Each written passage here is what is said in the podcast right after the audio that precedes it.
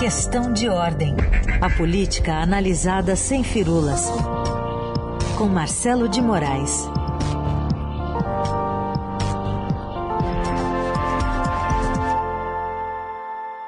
Oi, Marcelo, bom dia. Bom dia, Carolina. Bom dia, Heisen. Bom dia para todo mundo. Bom dia. Marcelo, a gente tem essa cúpula começando hoje, cúpula dos líderes sobre o clima, convocada pelo presidente americano Joe Biden, e que acontece exatamente um ano depois daquela reunião ministerial em que Ricardo Salles afirmou que era preciso ir passando a boiada, né? Lembra é. da desregularização da, da legislação ambiental. É, a gente estava muito ocupado ali é, cobrindo a Covid e ele aproveitou esse, essa deixa para falar ali com os ministros e com o presidente. E como é que a gente chega, é, com, que, com que estofo chegamos para pedir mais dinheiro para os Estados Unidos nesses dois anos de governo? A gente chega sem estofo nenhum, na verdade, né? A gente chega com um chapéu esticado, um pires na mão, pedindo um dinheiro e que está sendo muito mal visto, como sempre tem sido mal vista a, a política ambiental praticada pelo governo. Então, é, agora tem um novo contexto, a cúpula do clima, essa cúpula de líderes sobre o clima que foi convocada pelo presidente americano Joe Biden, é importante lembrar que o cenário internacional mudou porque Joe Biden não era o presidente ano passado. Esse é, é, a primeira, é o primeiro evento desse porte de vulto internacional, já com Joe Biden como presidente, que é completamente diferente do que eram os Estados Unidos com Donald Trump no comando. E Donald Trump e Jair Bolsonaro eram completamente alinhados nessa visão e que deixava o meio ambiente como uma questão menor, uma questão em segundo plano, né? E agora é, é um novo momento e o Brasil foi obrigado a meio que a, a se realinhar, pelo menos em discurso, para tentar encontrar um espaço para não ser tão carimbado como um, um país que só incentiva o desmatamento, que não tem preocupação com o meio ambiente e porque não é porque eles ficaram é, conscientes da noite para o dia, é porque simplesmente isso atrapalha os negócios. Eles, caiu a ficha dentro do governo de que o agronegócio brasileiro podia ser retaliado, que o Brasil estava sendo muito mal visto na comunidade internacional, tinha toda uma pressão muito forte na opinião pública que desgasta politicamente também a administração do presidente Bolsonaro, e a gente fala isso sempre aqui, Bolsonaro só joga a política pensando em 2022, pensando na sua reeleição, e todo o desgaste para ele não tem sido pouco, então ele, ele, se ele puder reduzir alguma coisa, ajuda. Só que nesse caso da, da cúpula, o Brasil chega sem ter nada para falar. O que o Brasil tem é pedir, vai, vai tentar é pedir dinheiro, um bilhão de dólares, para tentar cumprir as metas, né? para se comprometer com metas é, de, de, de matamento menores, de, de contribuição, e, e, tentar falar que o Brasil tem dado uma colaboração muito importante na questão da, da redução das emissões de carbono, né? que o Brasil ter um, um, um, desempenho melhor e por isso deveria ser recompensado e incentivado pelos países mais desenvolvidos para poder fazer sua política ambiental ser mais, é, é, mais, mais bem feita, né, para ter mais recursos para isso.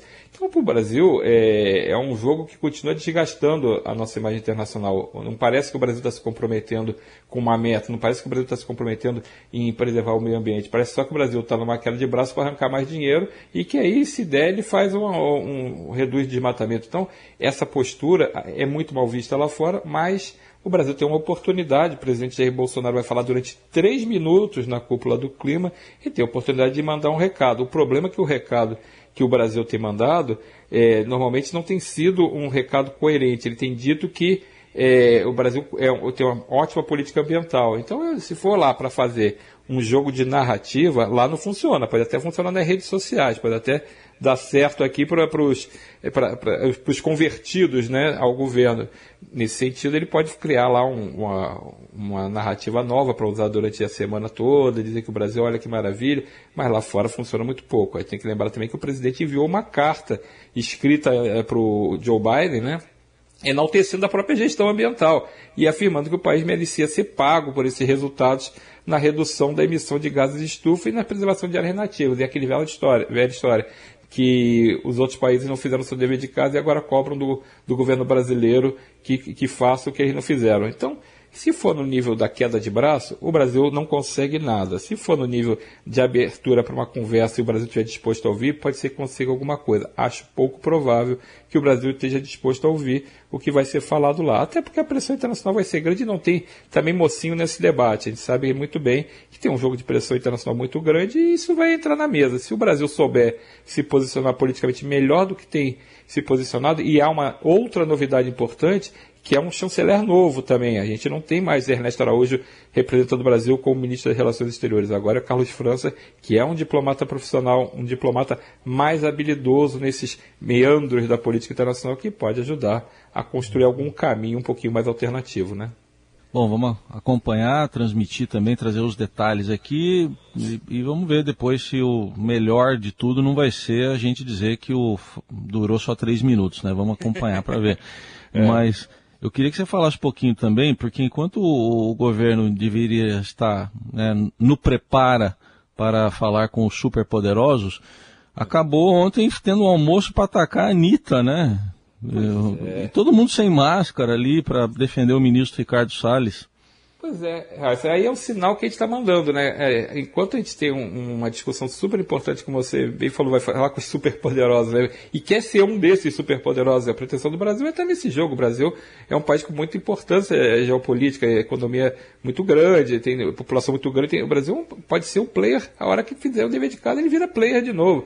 Mas só que nesse momento a gente está preocupado com essas coisas, fica é, é, essa é, esse almoço de apoio, de, de quase que a gente chama de desagravo, né, ao ministro Ricardo Salles, feito pela cúpula do governo, está lá o presidente da República, o almoço foi na casa do ministro das Comunicações, Fábio Faria, e está difícil de procurar um ministro que não estivesse participando ali daquele almoço. Tá quase, tem um, uns 20 ali naquela, naquela fotografia que foi divulgada pelos próprios participantes do, do almoço, o próprio presidente. Então, é, todo mundo sem máscara, todo mundo abraçado, aglomerado ali, bonitinho ali, e aí fica uh, o recado que, tá, que se passa para o público, né, para a opinião pública. Aqui não precisa de máscara. É, é esse negócio que eu estou falando aí de, de combater o coronavírus, na verdade, é, é, muito mais estratégia política do que outra coisa. E a prova está aqui, todo mundo junto, feliz, contente a cantar. E isso, é, é, é com, essa, essa, esse ponto que você lembrou, é, ontem chegou ao ponto do ministro ficar é, rebatendo, batendo boca pela internet, pelas, redes sociais, com a cantora Anitta. Onde vai chegar é, esse debate? Não sei. Se ele tivesse falado assim, olha, Anitta, você está falando isso, mas eu, acho, eu tenho essa posição assim, assim, tudo bem, vira um debate. Ele está dando uma satisfação para a opinião pública, está dando uma satisfação para uma pessoa, uma figura pública, inclusive, e respondendo, sabendo que aquilo ali vai atingir, vai, vai, vai chegar, é uma mensagem que pode chegar a muitas pessoas, a um público que o governo talvez não atinja nas suas campanhas e nas suas mensagens. Ele poderia ter usado esse canal de conversa para tentar explicar, olha, o governo vai fazer isso, olha, o presidente amanhã vai falar sobre isso, ele vai defender isso, olha só, a gente também acredita na proteção ambiental. Mas não, acaba virando um debate onde ele chamou a, Anitta de Teletubb, ela respondeu perguntando se ele tinha 12 anos de idade, e aí é, ele vai lá e, e, manda ela dizer as capitais do país, se ela sabe as capitais do país, se ela conhece os biomas. Então, vira um debate que só funciona para redes sociais, que é muito que o governo gosta, né? esse estilo de é, provocar narrativas, provocar embates nas redes sociais, é uma característica do governo antes mesmo dele começar. Essa, é, o Bolsonaro na campanha já usava muito as redes sociais, já usava muito o, os grupos de WhatsApp, é um estilo desse governo, mas essa briga, esse toma lá da cá virtual, não tem dado mais camisa para o governo. É impressionante que o governo consiga entender que as questões importantes é, demandam um grau é, de seriedade. A discussão não pode ser, é, ah, você é feio, ah, você está é, é, é tá errado. Não pode ser uma, uma discussão tão, tão rasa. Tem que ser uma coisa mais profunda. Então, em vez do governo aproveitar para mandar uma mensagem, por exemplo, olha, olha que mensagem seria se você tivesse a mesma foto com as pessoas hum. de máscara, você teria passado um recado, ó, estamos preocupados com a coronavírus, estamos preocupados com a pandemia, estamos aqui fazendo pelo, uma reunião de trabalho, mas todo mundo usando máscara. Não, você faz o, o gesto contrário. Então não adianta depois ficar a narrativa de que o governo traba, sempre trabalhou a favor, acaba não sendo convincente por conta dos próprios sinais que o, o governo emite, né? Bom, e, e, sobre o Congresso, um pouquinho, é, a gente teve essa, esse desenrolar do impasse sobre o orçamento, né? E aí, no final das contas, algumas coisas começaram a rolar. Então, está confirmado, por exemplo, a primeira reunião da CPI da Covid para terça-feira que vem. O que, que, pode sair de novidade dali a partir desse cronograma, a partir de, desse, desse é, impasse que foi resolvido em relação ao orçamento, que está, enfim, desenvolvendo outros impasses. Mas sobre a Covid, o que, que a gente tem de, de expectativa, Marcelo?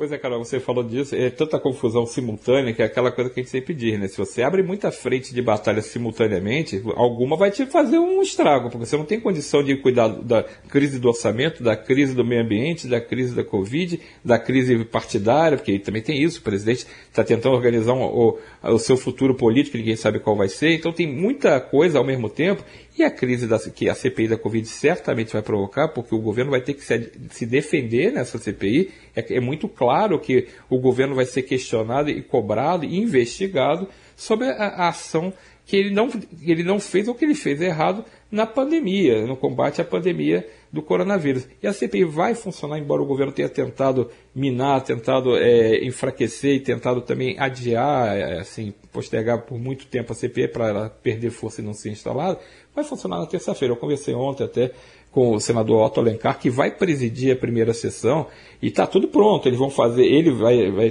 vai estar aqui em Brasília para comandar a sessão na terça, vai ser colocado, vai ter a eleição de presidente, e aí será eleito Omar Aziz, o senador do PSD do Amazonas, e será escolhido o relator, que será Renan Calheiros, do, do MDB de Alagoas. E essa composição é para o governo é o pior cenário, né? porque Renan Calheiros é claramente é, crítico ao governo, claramente de oposição, já está sinalizando, inclusive, o apoio à, possível candidatura do ex-presidente Lula. Então, é um cenário que não é o, o ideal, muito longe disso, para o governo. E essa preocupação que o governo tem que ter é porque na própria terça-feira, quando foi escolhido o relator, quando foi indicado, começa a se fazer o plano de trabalho, o roteiro de trabalho, e aí com certeza as primeiras audiências vão envolver ex-ministros da saúde, vão envolver é, é, esses, essa equipe que, que opera ali dentro da, da, dessa área, que foi responsável por compra de remédios que não tem eficácia, que foi responsável pela não compra de vacinas, pela, pela demora na contratação de vacinas, e ontem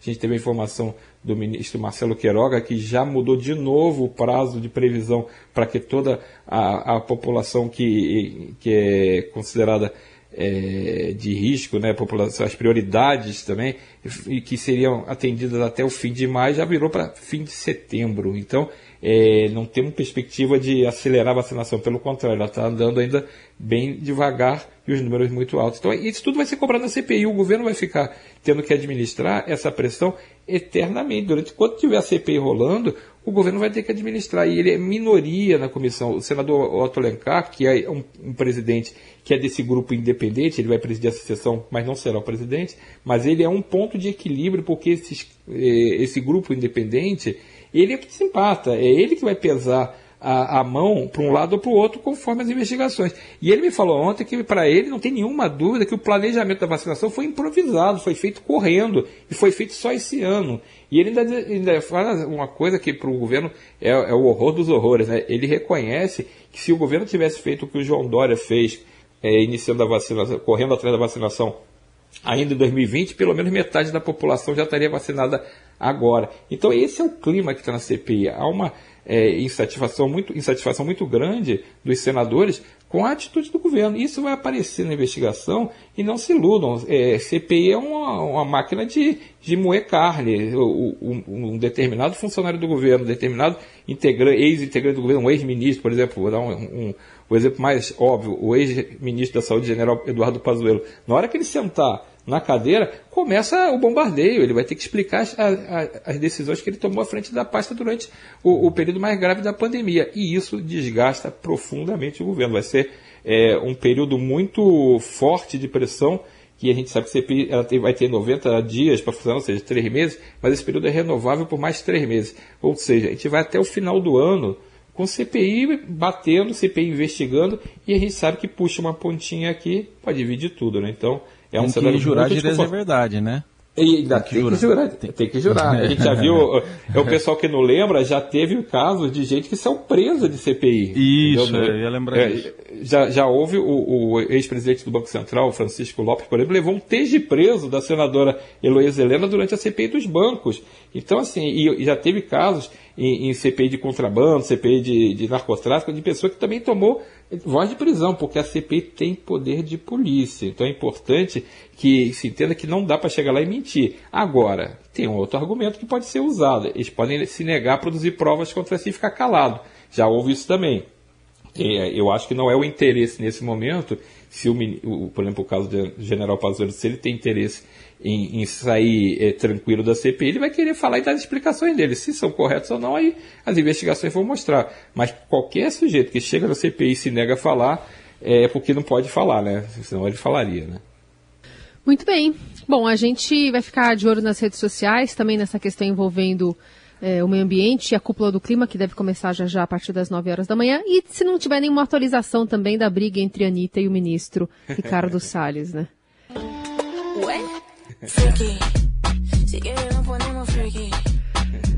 Anitta, que tem participação especial também aqui no Jornal é, Dourado. Ela devia estar ela devia tá cantando para o Ricardo Salles já o prepara, né?